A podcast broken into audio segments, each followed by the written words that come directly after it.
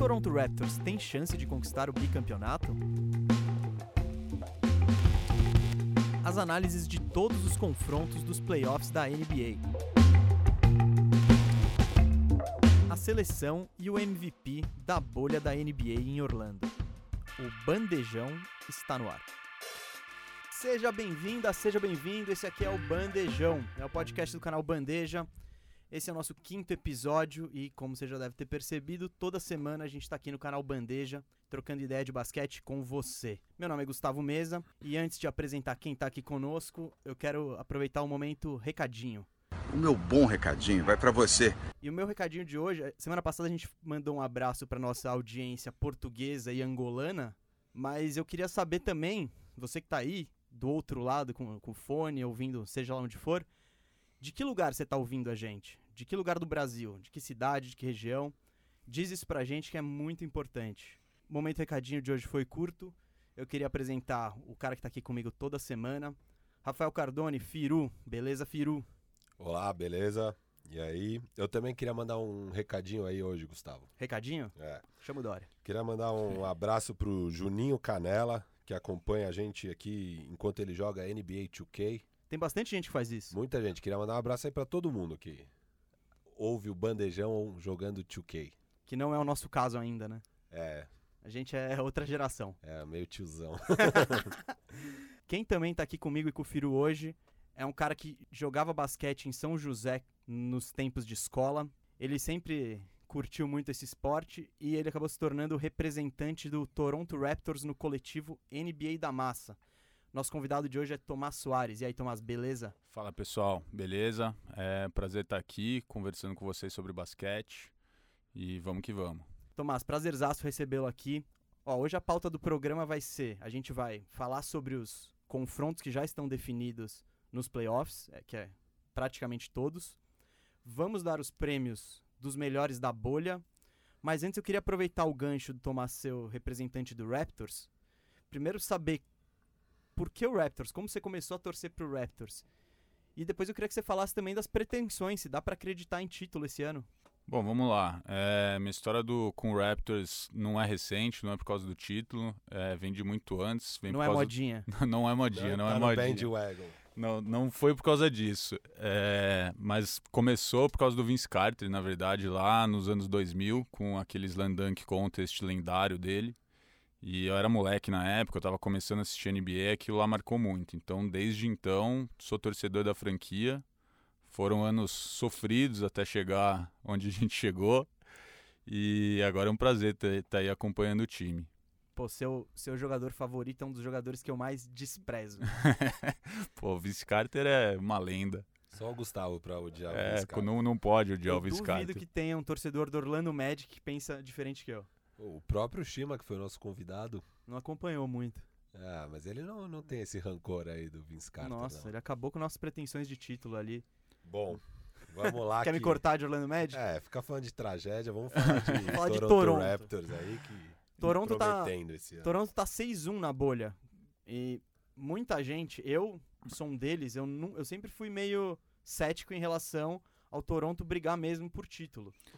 Mas dia após dia, né, parece uma realidade. É, assim, o Toronto acho que tá um time muito consistente, o técnico é muito bom, é, as variações, a rotação do time, então banco sempre vem muito forte, a defesa é muito inovadora, eu acho que essa é a principal característica, na verdade, desse time, que fez ele se sobressair mesmo perdendo o Kawhi. Então você vê um time que varia de defesa zona 2-3, 3-2, box and one, individual, e isso causa muita disrupção para os adversários. né? É muito difícil planejar para jogar contra o Toronto. Então, é um time que é forte no coletivo. Você vê que se você for pegar ali os principais pontuadores, o Siakam, o Lowry, não são né, pontuações tão relevantes quanto o resto da liga, né? não chegam perto da, das super estrelas assim. Mas o coletivo é muito forte, é por isso que o Toronto está com a terceira melhor classificação geral, segunda melhor campanha da bolha é, classificado como segundo no leste, até com uma campanha, se for ver por percentual de vitória, até melhor do que do ano passado, na temporada regular. E acho que tem tudo para brigar, não diria que é favorito no, no próprio leste, acho que o Bucks ainda é favorito, por mais que não tenha jogado muito bem na bolha, mas enfim, tem o MVP que provavelmente vai ser de novo. Mas eu acho que também é um time que dá para bater. Não é aquele time que é favoritaço, impossível de ganhar. Dá para chegar e aí na final não tem mando de quadra, estamos na bolha, dá para ver o que acontece. Acho que é isso. E aí, você, Gustavo, você tá acreditando? O que, que você tá achando aí do Raptors? Cara, eu tô acreditando cada vez mais, né? É, o que me impressionou muito na bolha, eu até comentei isso no programa de semana passada, é que o Raptors tá com uma ótima campanha, mas ainda assim tá poupando jogadores. E, e essa é a marca do time, eu acho. É, é, é, ter muita gente capaz de contribuir.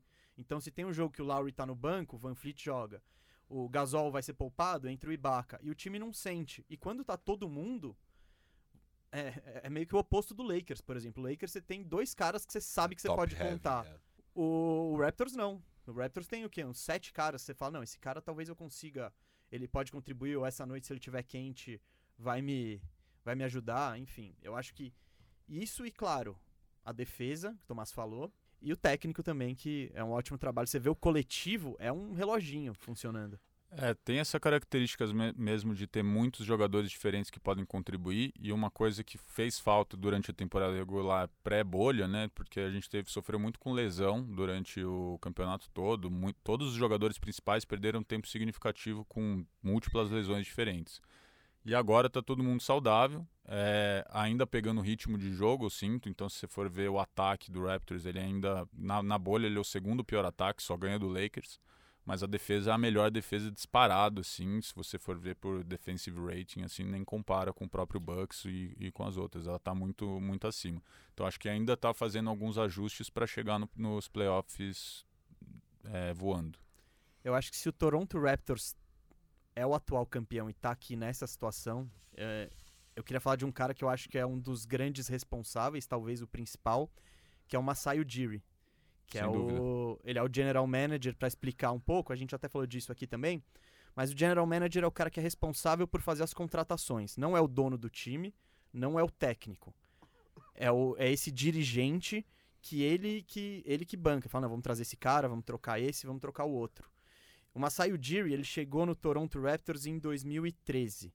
Se eu falar alguma besteira aí, Tomás, me corrige. Tá certo. Logo no começo, ele, ele pegou o time, um time que tinha ganhado 34 partidas no ano anterior. E logo no começo ele já mostrou ser um cara ousado. Ele, ele trocou, logo no primeiro ano, logo nos primeiros meses de trabalho, o Rudy Gay, que era o principal jogador do time, por peças, vai. Não trocou por uma estrela. Em troca que ele pegou Chuck Hayes, John Salmons, Patrick Patterson e Graves Vasquez. Então, eles, ele- foi uma... Ele quis melhorar o time, tirando um cara que ele julgava que analiticamente não, não contribuía, apesar dos pontos. E ele fez um trabalho muito consistente da montagem do time que tá aqui hoje. Por exemplo, vamos lá, algumas. Falei dessa troca agora. Em 2015, ele pegou Graves Vasquez e transformou ele no Norman Powell, que hoje é um cara que contribui, Ótimo jogador. e na primeira escolha do draft de 2017. Com essa escolha ele pegou quem? Anunobi, ou de Anunobi, que hoje é um titular do time. E ele foi, em 2016, pegou o Siakam na 27ª posição do draft. Pegou o Van Fleet sem time, sem ser draftado.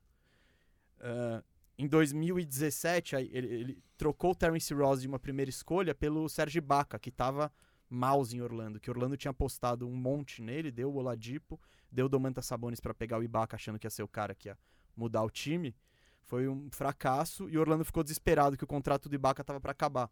Aí então o Diri foi inteligente, pegou o Ibaka dando um pacote que eu como torcedor de Orlando tô bem feliz.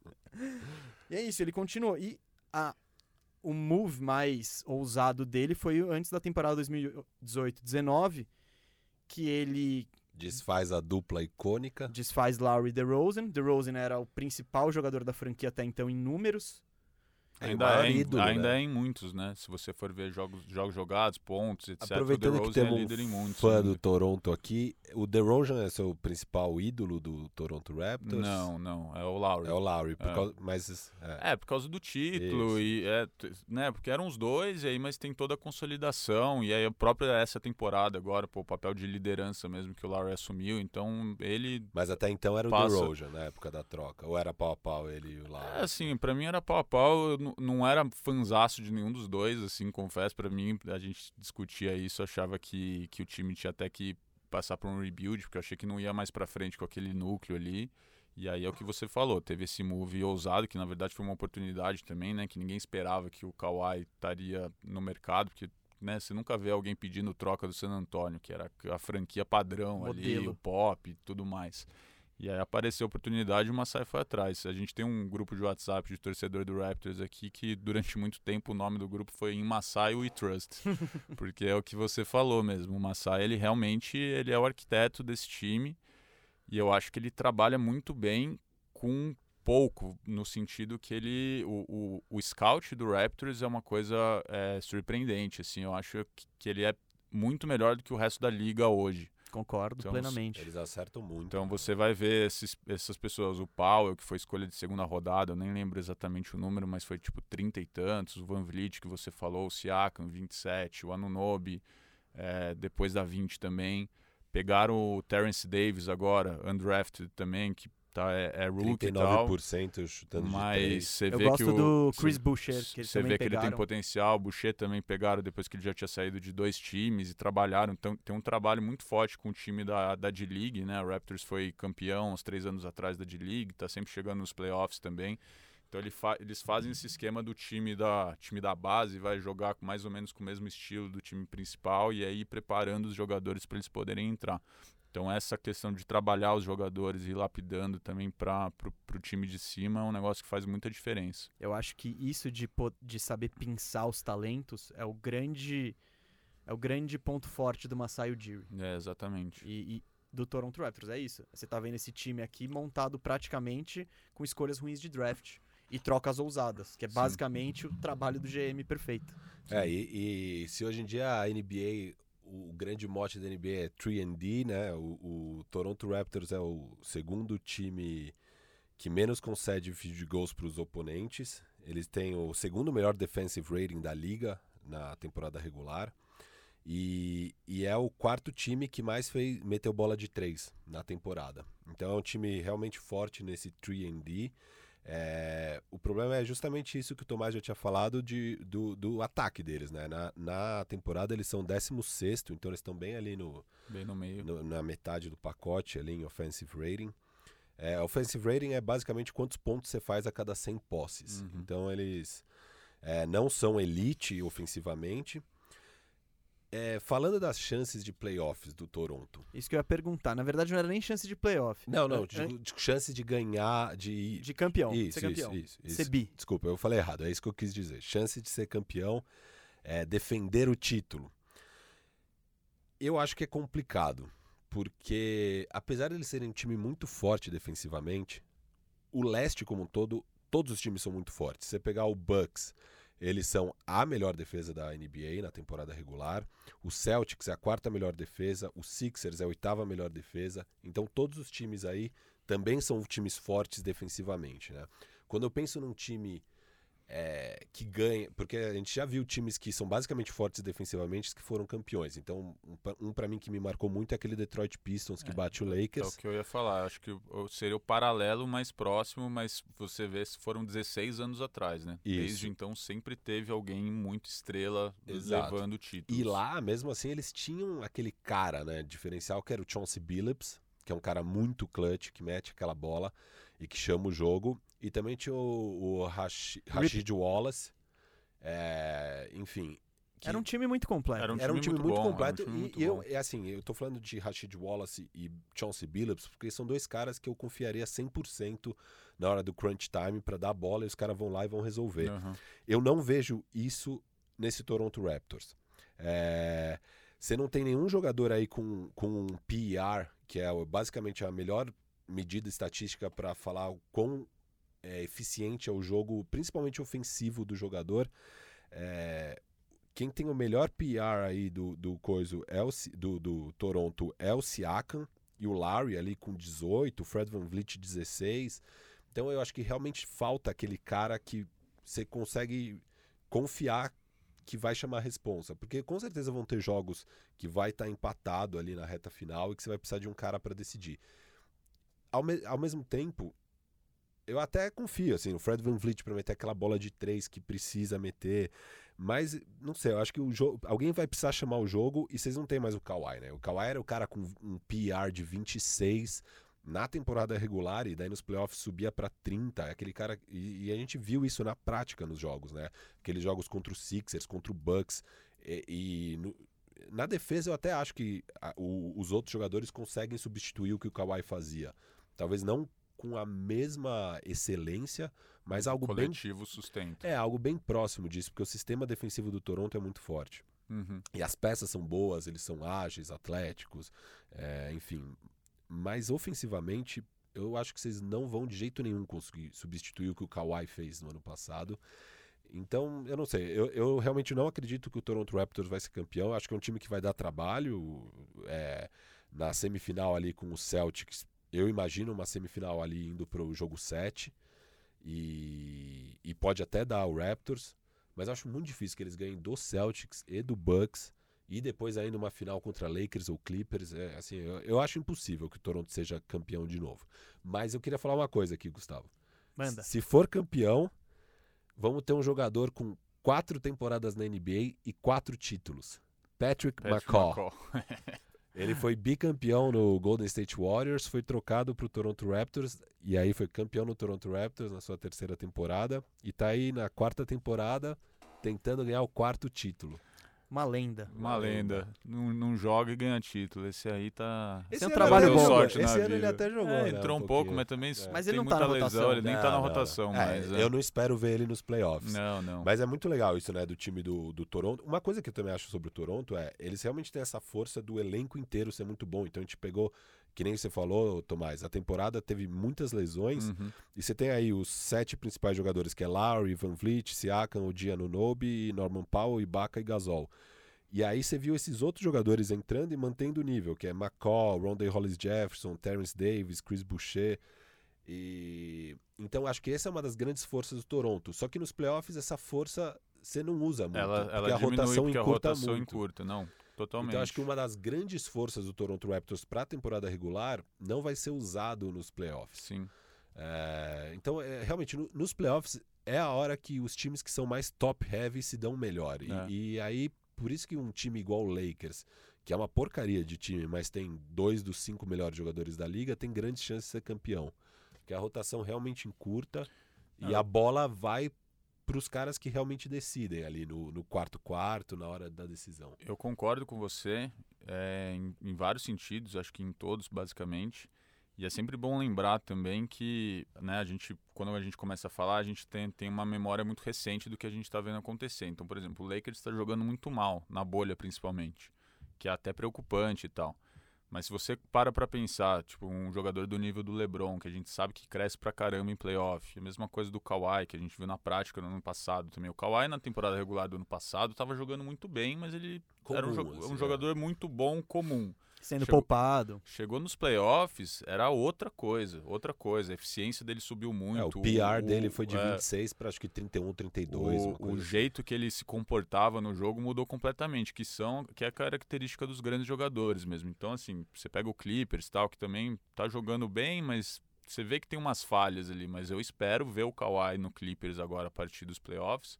O cara jogando muito melhor do que a gente viu ele jogando até agora. Então, realmente esses times que são top heavy de talento, eu acho que eles são os principais favoritos. É, eu colocaria o Toronto ali entre quarta e quinta força da NBA como um todo, atrás Então, dos dois de Los Angeles, Pra atrás cravar, do Bucks. vai ser campeão ou não? É bicampeão ou não?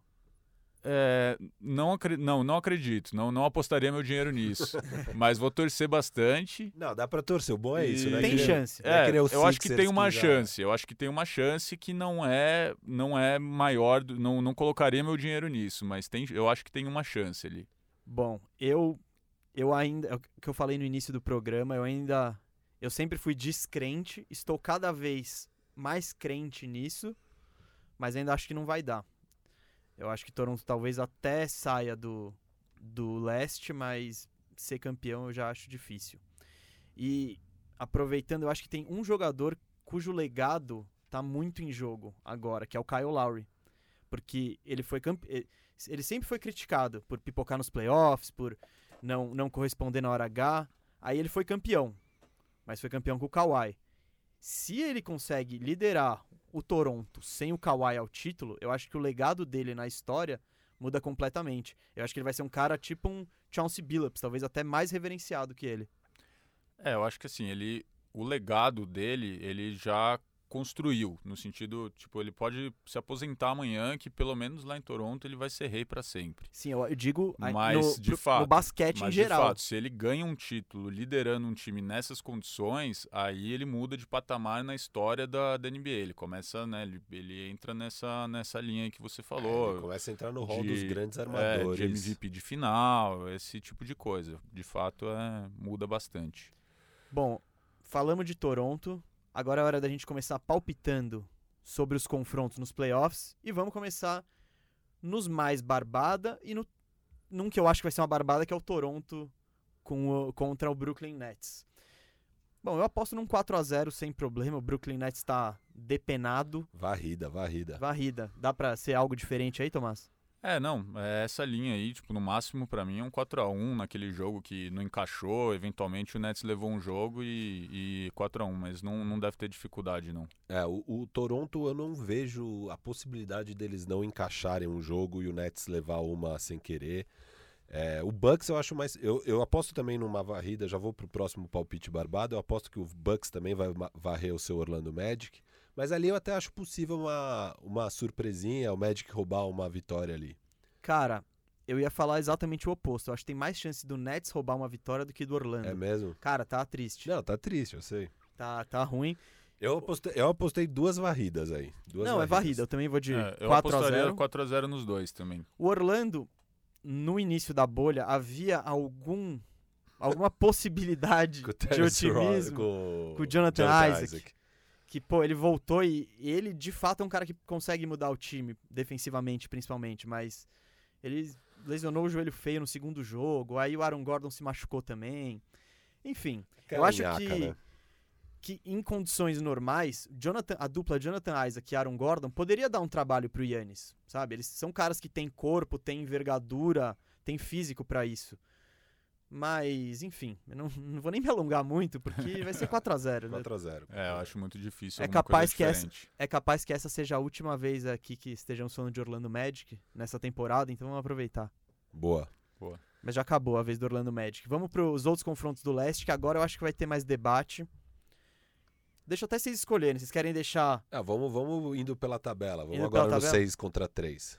Terceiro colocado Boston Celtics contra sexto colocado Philadelphia 76ers? Eu vou deixar o nosso convidado começar, que eu sei que você está querendo falar, Rafael. mas eu vou deixar o Tomás. É, assim, pra mim Boston favorito, até pelo que tem feito na bolha também, tá jogando muito melhor que o que o Philadelphia. O, as alas ali do Boston estão jogando muito bem. Porém, eu acho que o Boston tem um problema muito grave, que é a falta de garrafão, é, que é nítido ali. E o Philadelphia tem o Embiid, né? O, o Philadelphia ganhou três dos quatro jogos do Magic na temporada do, do, do Boston na temporada regular. É, mas também não tem o Ben Simmons e aí tem todos os ajustes que isso precisa que, que para isso precisa acontecer. Eu apostaria no Boston ainda, mas eu acho que vai ser duro. Talvez 4 a 3 com muita sorte um 4 a 2 é, é o, que eu, o que eu diria. Mas não descarto, não acho que é impossível o Philadelphia ganhar também e, e surpreender. Firu? Eu tô um pouco diferente aqui dele. Eu, eu acho que o Sixers. Eu espero. Eu até, antes de começar os jogos, eh, Tomás, no episódio 3 aqui do nosso podcast. Ah, você não vai esconder, você não vai deixar em branco? Não, não, vai vou, assumir. vou assumir meu, minha, meu erro aqui.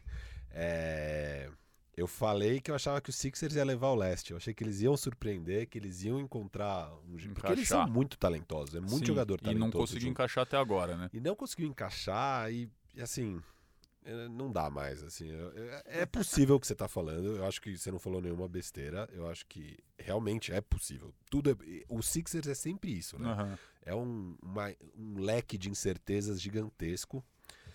Mas e- e- eu achava assim que eles poderiam subir uma posição e pegar ali o confronto quarto, quinto, pegar ou um Miami Heat ou um Indiana Pacers e aí encaixando para daí chegar numa semifinal já um pouco mais encaixado e tal. Eles foram incapazes de ganhar jogos na bolha e subir de posição. E então eles estão pegando Celtics de cara. E eu não acho que eles vão conseguir se encaixar enfrentando o Celtics, apesar da falta de garrafão e apesar de ter o Embiid que tá jogando muito bem. O Embiid tá muito bem na bolha, apesar do Sixers ser um desastre completo, o Embiid tá super bem. Sim. É, mas eu, eu aposto 4 a 1 no Celtics. Eu acho que com sorte, se der tudo muito certo ali, o, o Embiid consegue roubar dois jogos e vai, pro, vai ser em seis jogos Celtics, mas a minha aposta é Celtics em 5. 4 a 1 pro Celtics. Então, eu tô com o Tomás que eu acho que o matchup pro Boston é, é ruim. É, o Sixers é uma bagunça, todo mundo já sabe, eles começaram. É, a bolha começou com aquela história de sempre. Não, a gente achou aqui, é o Shake Milton na armação e o Ben Simmons tá chutando de três. E aí começou a bolha e não foi nada disso. O Shake ah, Milton. Brett Brown. É, o Shake Milton brigou com o Embiid no primeiro jogo. Até o Raulzinho Neto é o cara que tá jogando vários minutos armando o time. Então, é aquela bagunça de sempre. O Ben Simmons se machucou. Porém, é, eu acho que os pontos fortes do Philadelphia 76ers são os pontos fracos do Boston Celtics. É o que falou, o garrafão. O que, que é o garrafão do Boston Celtics? Quem vai marcar o Embiid? É o Enes Kanter, que na defesa é uma vergonha.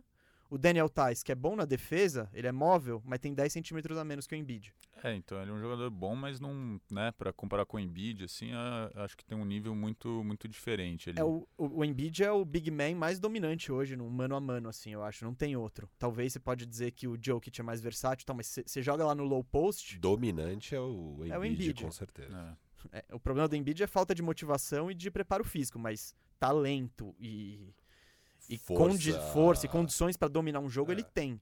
E o Boston não tem ninguém para parar ele. É. É, é um matchup muito legal, né? Porque o, a força de um é a. É a, é a, é a é. e você e o Sixers ele pode jogar o, o Tobias Harris na 4 também com o Embiid fazer um, um front court alto que vai ser difícil do Boston marcar. Mas por outro lado, também ali no, no, do outro lado da quadra, eu acho que o Boston tem muito poder ofensivo também para contra-atacar ali. Então, é, é, o que eu falei, eu aposto no Boston, mas com, com ressalvas. É, então, os Sixers, por exemplo, a ausência do Ben Simmons, que é sempre, sempre foi um problema encaixar o Simmons e o Embiid. A ausência do Ben Simmons permite aos Sixers montar um time com o Embiid no meio e quatro chutadores. Exatamente. Então, fazer algo mais convencional dos dias de hoje. Então, isso pode ser positivo. O, eu vejo o Sixers, ele. Claro, o ataque do Boston é muito bom. E a versatilidade dele, a gente até falou em outros programas. Pô, o Tatum, Hayward, Jalen Brown. Aí tem Marcus Smart na armação, que é ótimo defensivamente. Se precisar de alguém, de um armador que com mais poder ofensivo, tem o Kemba Walker. Então, é um grande time. Só que a questão maior é o pivô, que é justamente o ponto forte dos Sixers. Então, eu acho que pode dar jogo. Uh, para os Sixers ter alguma chance, eles vão precisar.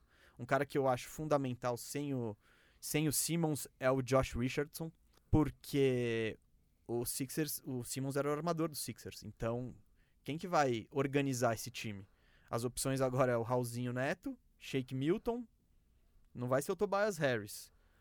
Não vai ser, não vai ser o Embiid, o Embiid não, não vai, vai levar a bola. Horford, não vai ser o Al Horford. Então, o Josh Richardson vai precisar, e foi um pouco o que ele fez no Miami no ano passado. Mas ainda assim, eu vou de 4 a 2 vai, vou ficar no meio termo. Boston passa, mas não, não acredito que vai ser tão fácil assim.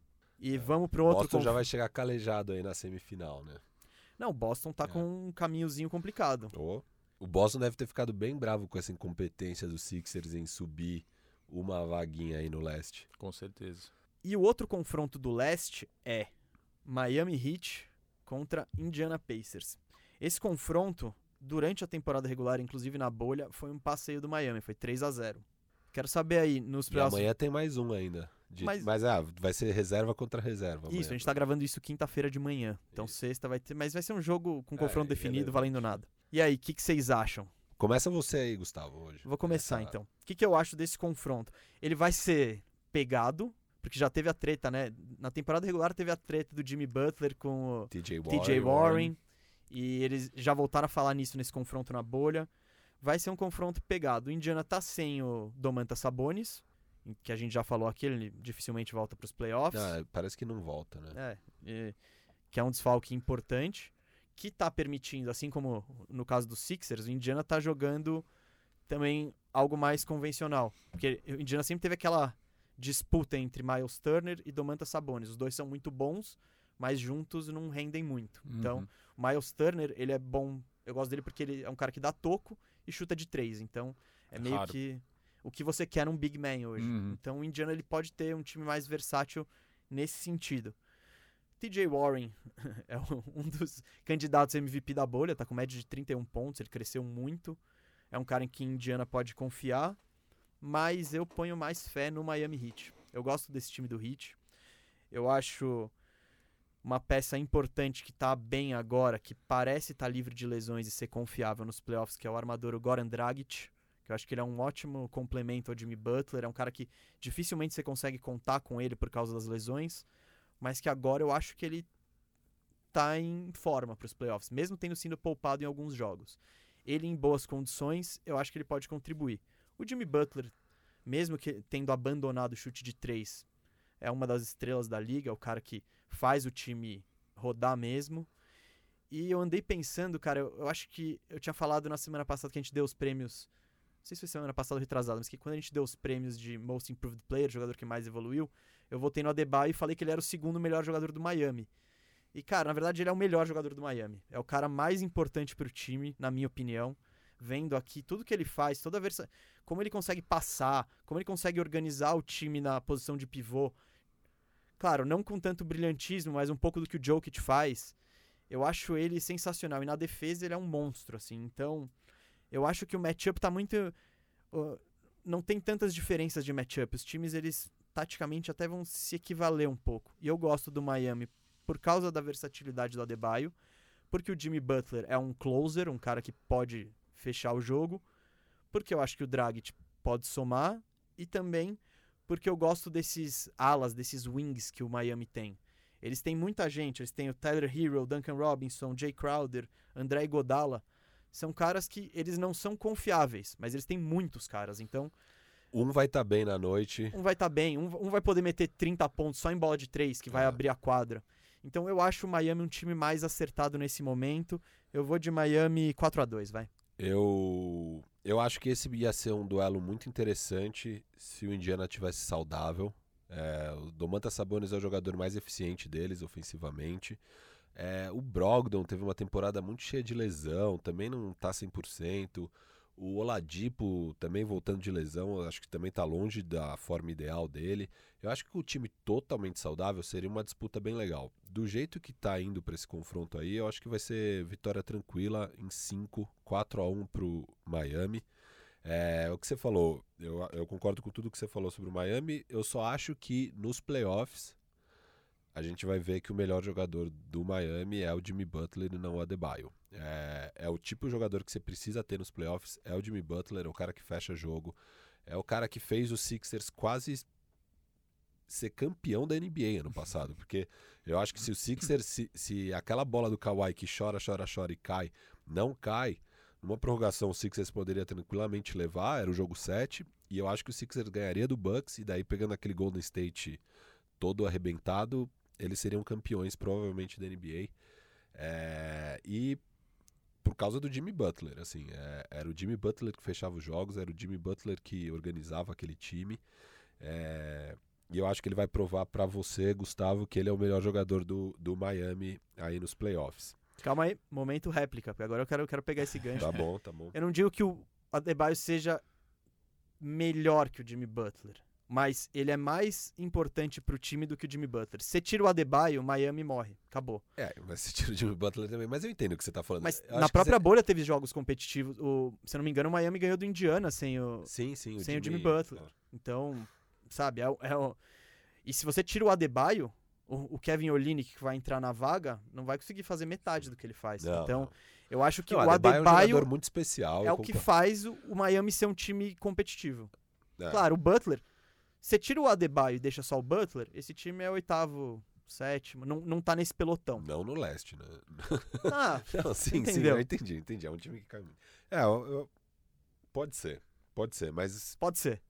Talvez seja. Mas, e, e- o que você falou sobre alguém vai pegar fogo de três, eu, eu concordo muito. Você pega o Duncan Robinson, tem 45% de arremesso de três, ele é o melhor chutador da liga nesse ano de três.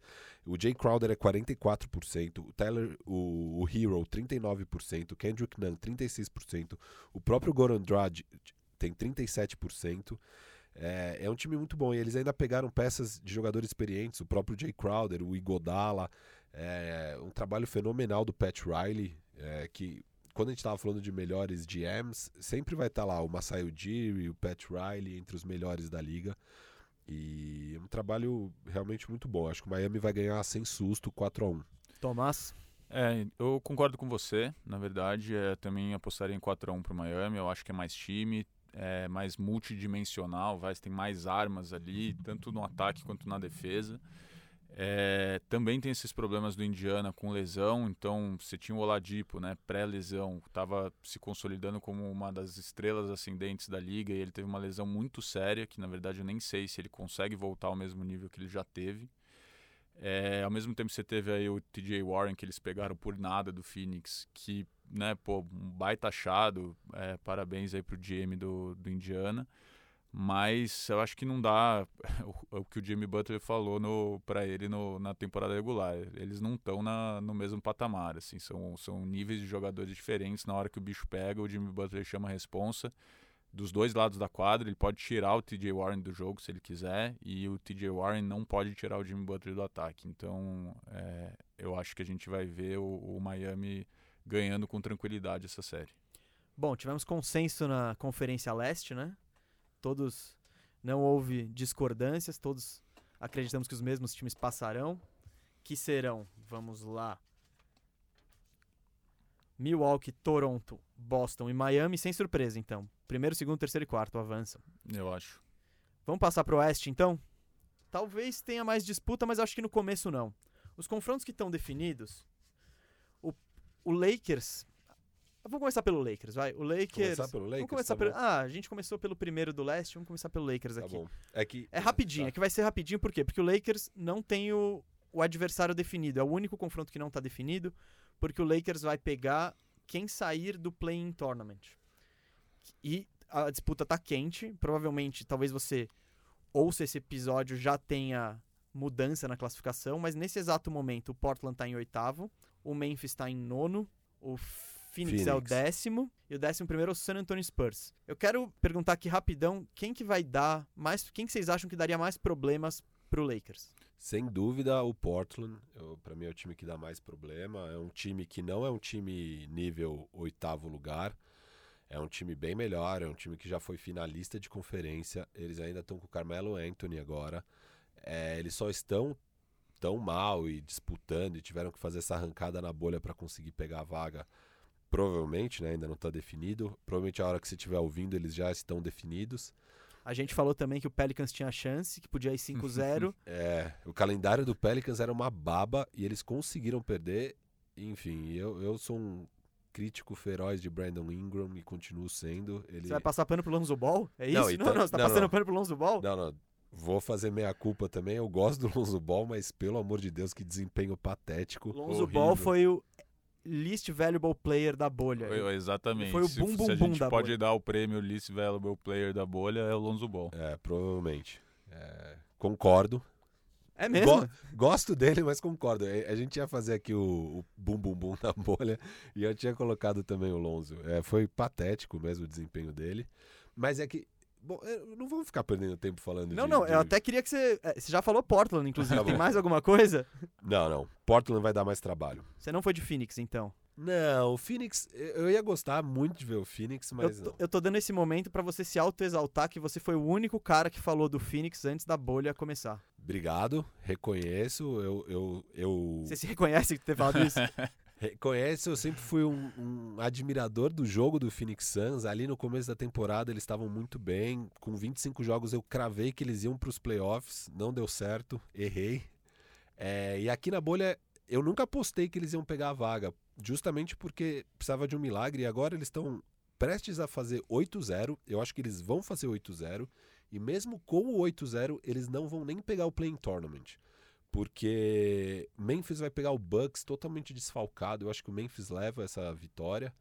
É, então é uma pena, assim, mas é muito legal que o Phoenix Suns tenha feito, tenha provado o seu valor. Você pega aí um cara igual o Draymond Green, que tá falando que o Devin Booker tem que sair de Phoenix, eu discordo totalmente. Phoenix tem um ótimo time, uma ótima base, aí é um time que com alguns pequenos Um bom ajustes. técnico agora também, ótimo né? técnico. Uma coisa que não teve nos últimos vários anos. E foi quem eu elogiei. Eu, eu- quando eu elogiei o Phoenix, eu estava elogiando justamente o Monty Williams. O Gu até falou que eu devia ser o único a elogiar ele. Agora acho que o mundo inteiro elogia. E vamos ter o prêmio de melhor técnico da bolha. Provavelmente o Monty Williams vai ganhar.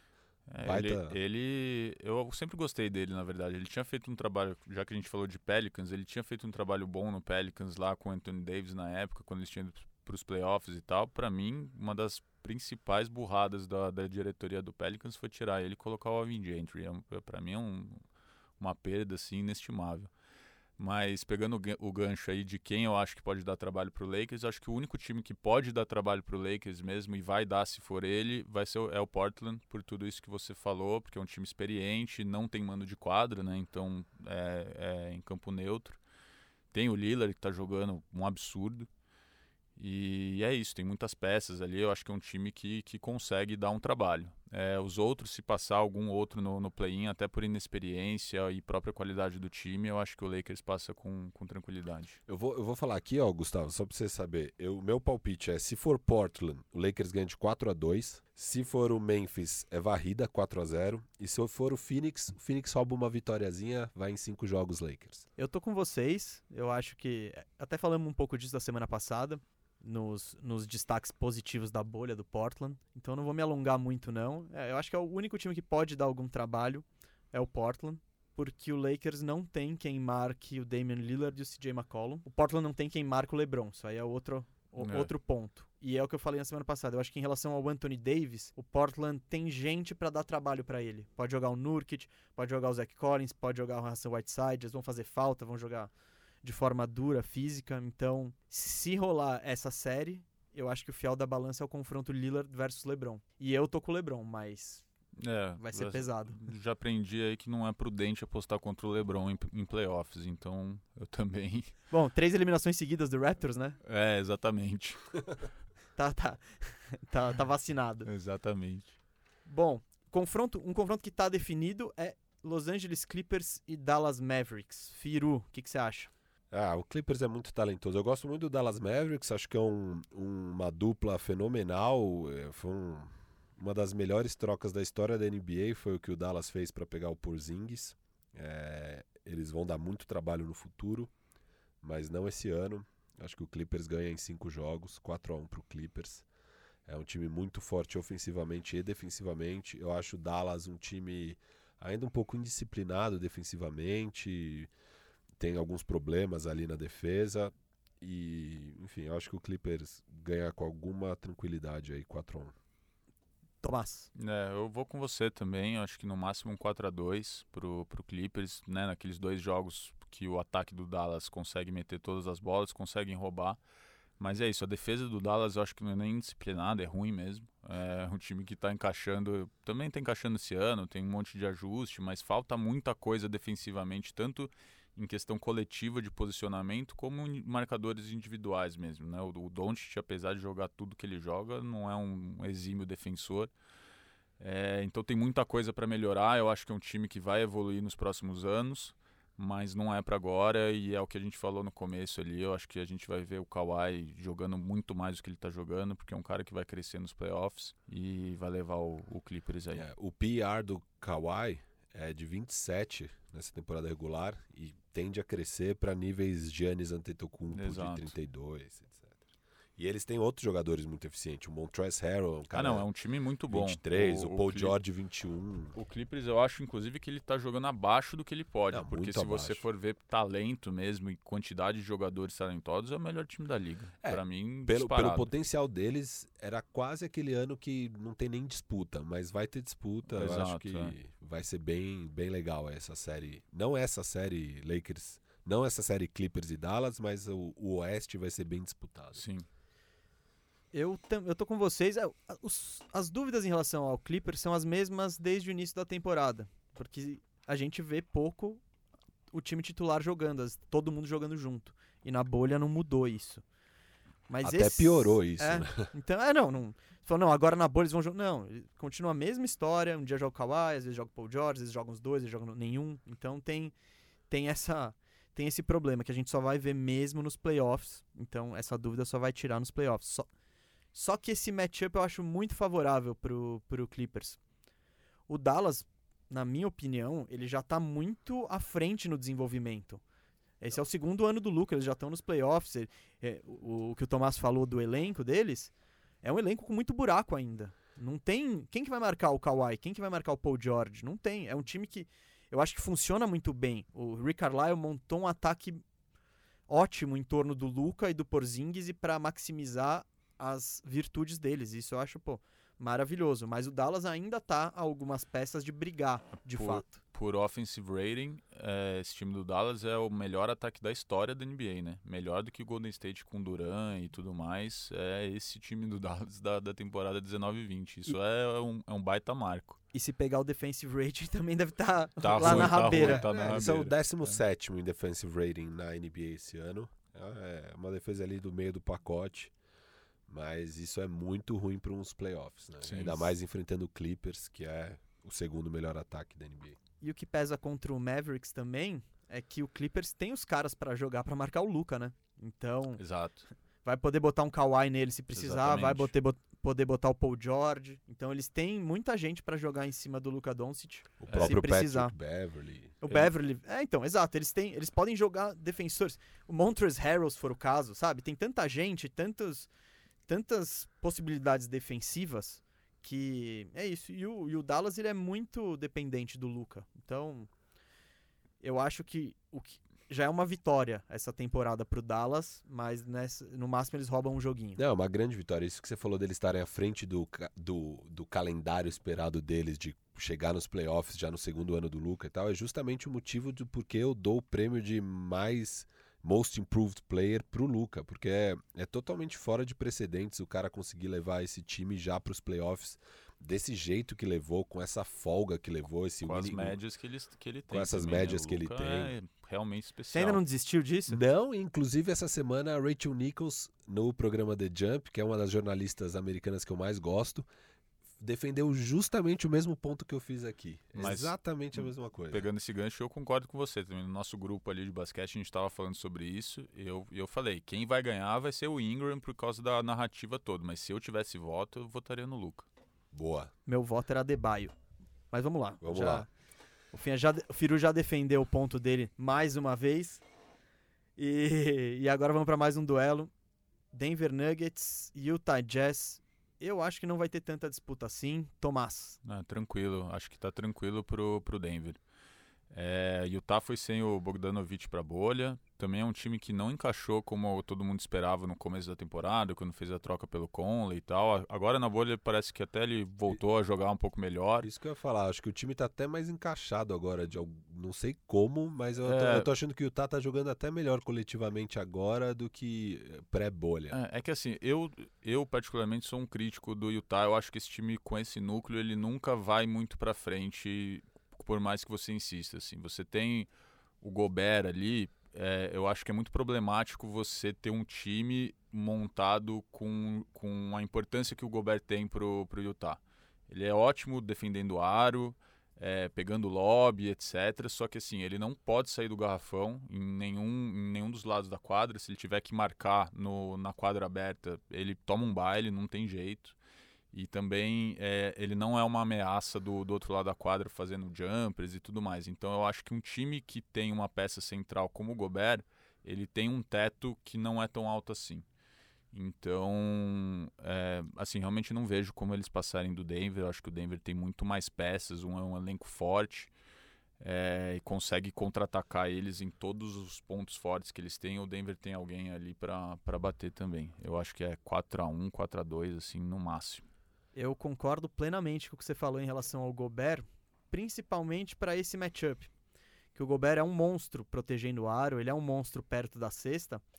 Só que contra o Denver Nuggets, o Nikola Jokic vai tirar ele do, do garrafão. Ele vai trabalhar da cabeça do garrafão e com a habilidade do Jokic passando E com a falta de habilidade defensiva do restante do elenco, porque se você tirou o Gobert de lá, a defesa vai, vai entrar em colapso. Eu acho que isso vai ser determinante. A ausência do Bogdanovich para o Utah, para mim, tá pesando muito. Nem tanto pelo jogador que é o Bogdanovich. Eu acho ele bom. Eu acho ele um ótimo arremessador. É um cara que qualquer time gostaria de ter no elenco.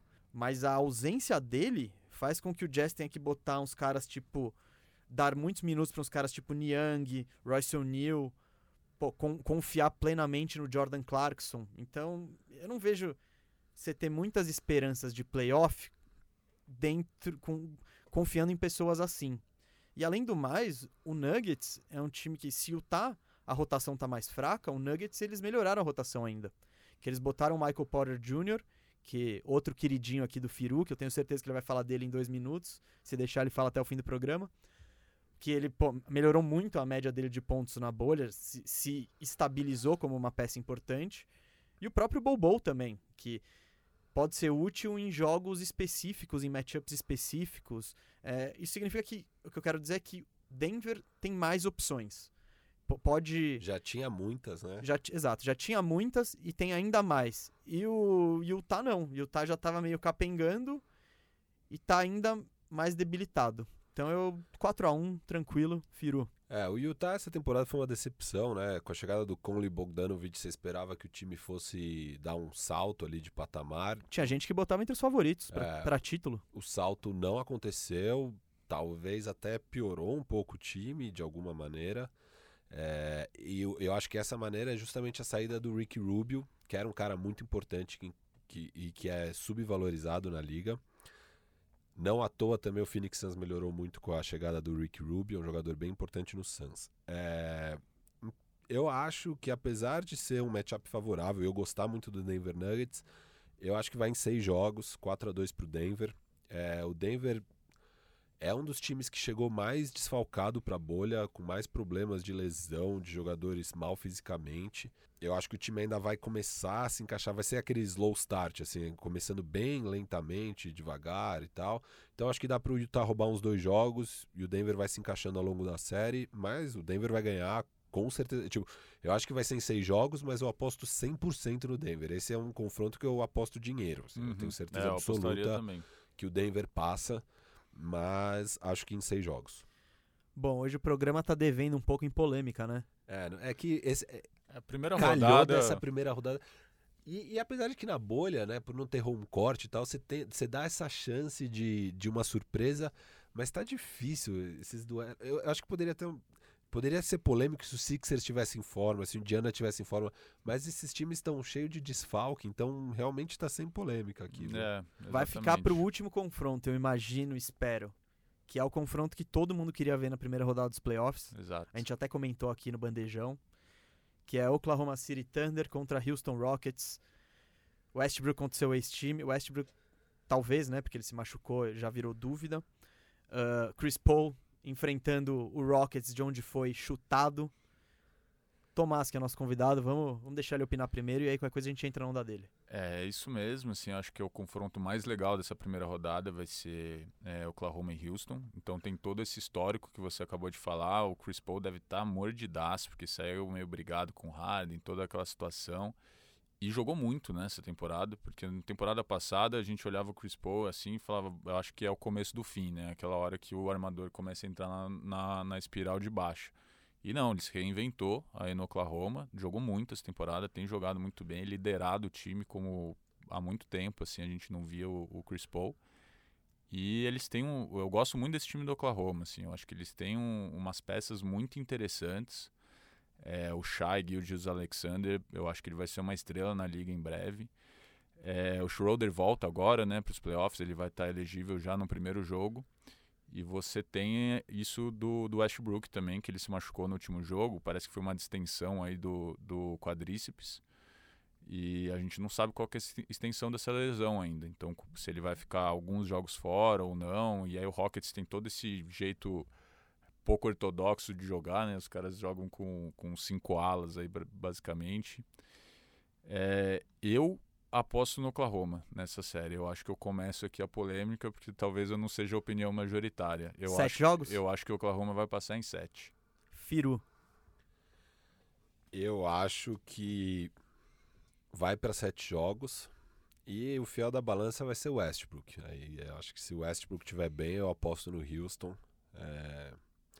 Se o Westbrook não se recuperar, aí com certeza eu aposto no OKC, sem dúvida. Os times se enfrentaram três vezes na temporada. O Thunder ganhou duas e o Rockets ganhou uma. Mas eu não vejo esses jogos muito como parâmetro, porque todos eles foram realizados antes da troca do Clint Capella e da chegada do Robert Covington ao Rockets. Então, o Rockets mudou a estratégia dele brutalmente, assim. Então, isso não é parâmetro. Eu acho que o Westbrook, claro, pretensões do, do Rockets, até a troca do, do Capella foi para criar um ambiente melhor para o Westbrook. Então, o time foi montado para o Westbrook também brilhar. A ausência dele vai fazer muita falta. Eu vou. Eu, eu até agora eu não, não, não cheguei a, a cravar o palpite aqui nem na minha, na minha cola. Eu vou de Houston Rockets. Eu acho, sabe por quê? Porque eu quero ver quem que vai marcar o Harden. Quem que vai marcar o Westbrook. Por... So, Olha, sobre for... isso, o que eu falo é uma coisa. Você pega esse último jogo da bolha, o Harden destruiu. Ele fez quanto? 45, 9, sei lá o é, quanto. Mais uma partida absurda. E eles perderam pro Indiana. Assim, é... eu acho que sem o Westbrook não é o Harden pode meter 50, 60 pontos por jogo, não vai ser o bastante. Não, eu tô contando com o Westbrook jogando alguma parte, alguma ah, tá. porque imagina a motivação dele. Ele vai fazer absolutamente de tudo para jogar, ele não vai perder essa chance. É, o Westbrook é um É, não, assim, se o Westbrook, sei lá, ficar fora da série, eu acho que é até tranquilo pro Oklahoma. Sim, vão, vão é, concentrar é, toda a marcação exatamente. no Harden e falar, vai, Daniel House, Covington. Mas aí, sei lá, se ele perder dois jogos e voltar depois, aí eu acho que a série equilibra de novo. Mas eu, eu sigo na, no meu palpite aí do, do Oklahoma. Eu acho que tem mais peça interessante. Sim, sim. O Oklahoma é um elenco mais. Eu, eu gosto muito do time do, do Oklahoma, do elenco.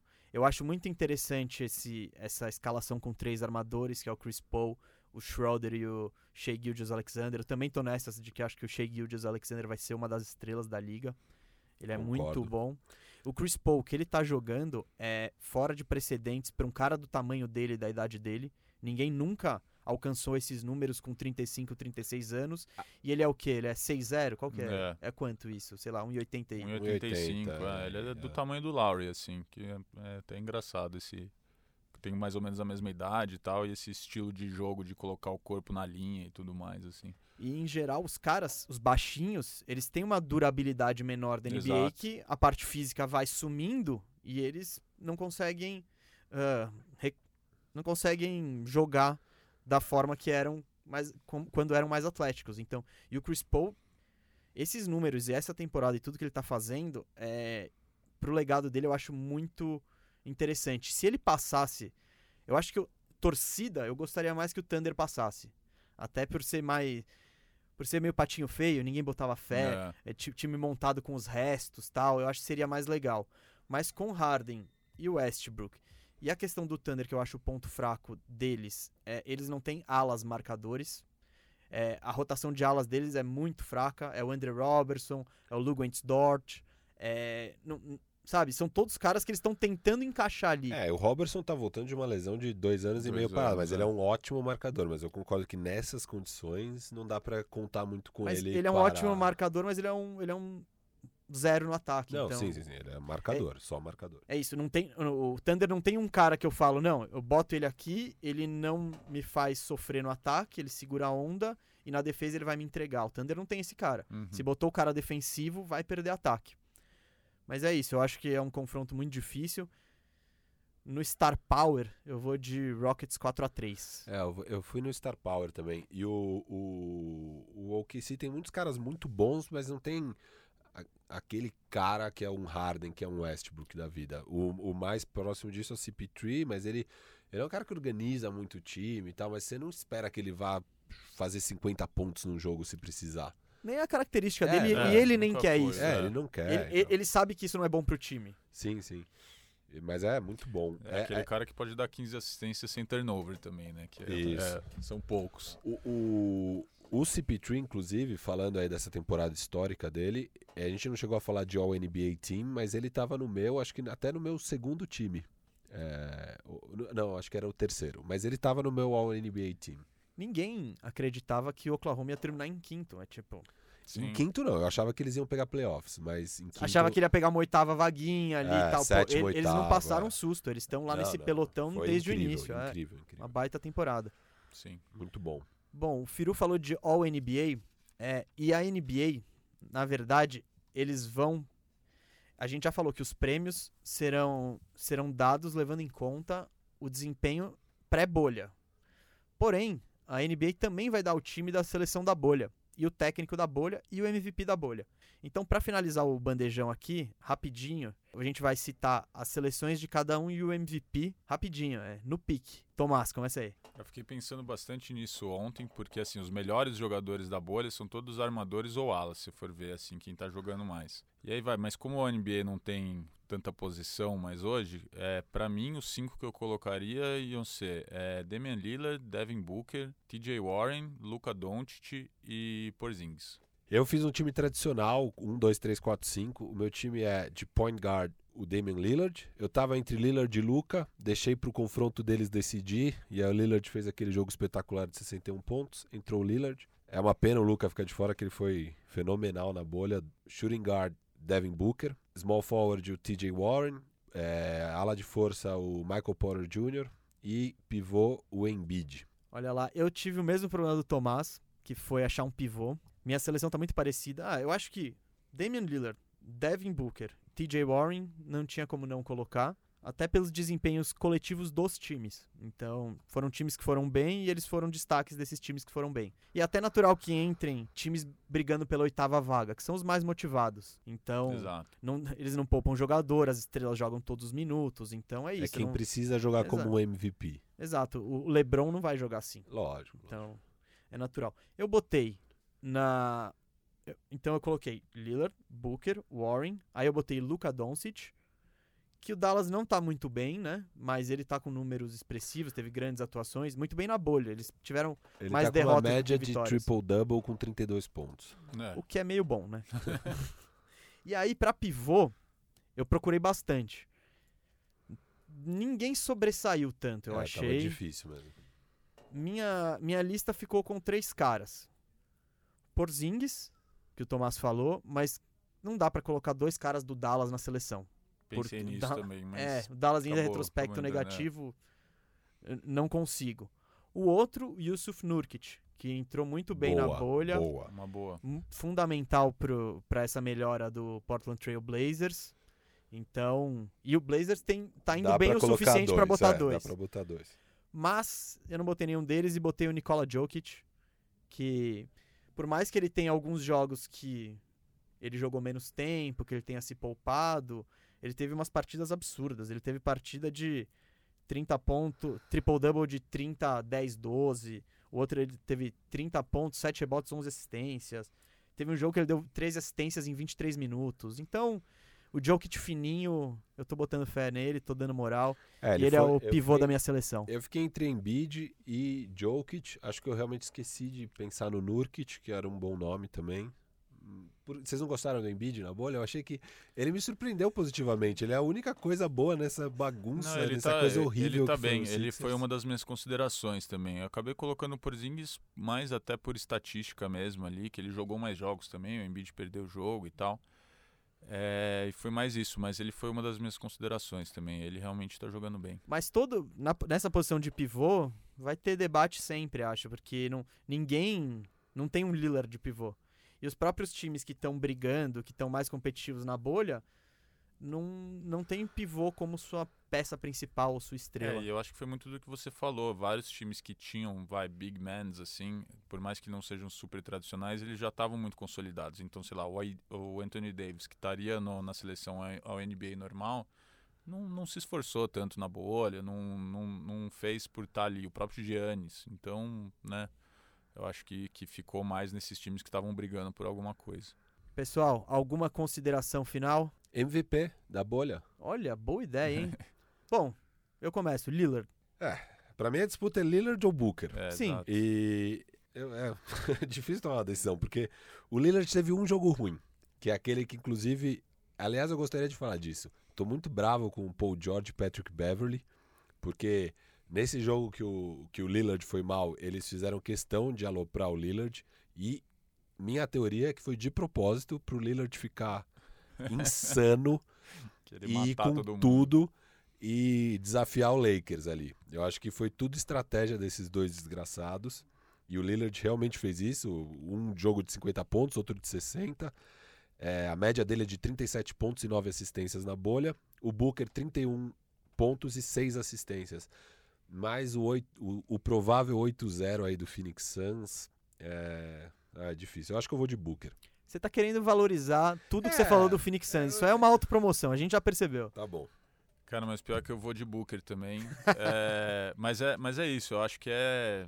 que eles falam assim, né? Cara ou coroa entre o, o Lillard e o Booker, mas acho que pelo recorde também, né? Como sempre tem, ah, o, o melhor, o melhor jogador do melhor time. E o melhor time na bolha tá sendo o Phoenix, então o, o melhor jogador é o, é o Booker. Eu vou, vou de Booker. Ótimas opções. É, é, ficou entre os dois mesmo. É, a terceira opção ali correndo por fora, acho que era o Luca Doncic. Porque ele, Mas ele te- é dá, que ele o teve- Dallas, é, mais, derro mais Mas é derrota que ele teve vitória. dois jogos muito espetaculares ali. Aquele jogo contra o Contra- Milwaukee Bucks, é, com 19 assistências. E, assim, você assiste aquele jogo, das 19 assistências, 17 foram maravilhosas. é, é, e depois ele teve outro triple-double de 30 pontos e 20 rebotes. É, é um nível absurdo, né? Mas, Sim, ele é monstruoso. Mas é isso, é, é o que acontece. O Lillard não seria levado. Não, não está sendo levado em consideração para MVP da temporada, por exemplo, por mais que os números dele estejam porque muito o bons. Portland estava fora da briga pelos playoffs. Exato. Bom, gente, o Bandejão fica por aqui. Na semana que vem, quando voltarmos a conversar, já vai estar rolando playoffs da NBA. É, queria agradecer muito o Tomás Soares por ter participado aqui do programa, o Tomás do NBA da Massa, representante do Toronto Raptors. Tomás, brigadão. Isso aí, pessoal. Obrigado vocês. Foi um prazer aí estar falando de basquete com vocês. Pô, papo super bacana. É, vida longa o podcast. E é isso. Pô, agradecemos demais sua presença e a casa é sua. Já, já está convidado para próximas edições. Maravilha. Principalmente aí se o Toronto Raptors chegar aí na final, com certeza vamos. Aí a gente fa- faz um podcast clubista. que é o sonho de todo mundo que está aqui e é um sonho que eu dificilmente vou poder concretizar, infelizmente. É. Firu, valeu mais uma semana. Valeu, queria deixar um recado aí. Quem, quem acompanha a gente aqui pelo YouTube, tem também o, o, o canal Bandeja, tá presente no Instagram e no Twitter, arroba canal Bandeja. E eu também estou presente nas duas redes. Quem quiser me seguir lá no Twitter é arroba FiruBR, de Brasil. E no Instagram, FiruBRR, porque não sei porque não dava para ter FiruBR. Mas é isso, lá no, no Twitter eu tô sempre comentando os jogos, comentando o que tá acontecendo na, na temporada. Quem quiser me seguir lá, fica à vontade. Vai ser um prazer trocar ideia com vocês também ao longo da semana aí nas outras redes. Tomás, quer passar aí um endereço pra galera te achar? Quero sim. É, falar do, do, do próprio Twitter do NBA da Massa, que é Massa Underline NBA. É, o pessoal tá voltando a ficar mais ativo lá, então vai ser legal conhecer as novas pessoas também, trocar uma ideia. E o meu pessoal é Tomás Soares 16, T-O-M-A-S, meu nome, Soares 16. Aí me seguem lá também. Valeu, gente. Bom, aproveitando o momento promoção pessoal, se eu tô só no Instagram, se quiser me achar lá é GP Mesa. Esse aqui foi o quinto Bandejão, agradeço demais a sua audiência. O Bandejão é apresentado por Gustavo Mesa e Rafael Cardone. O convidado de hoje foi Tomás Soares e a edição é de Isaac Neto. Muito obrigado e até semana que vem.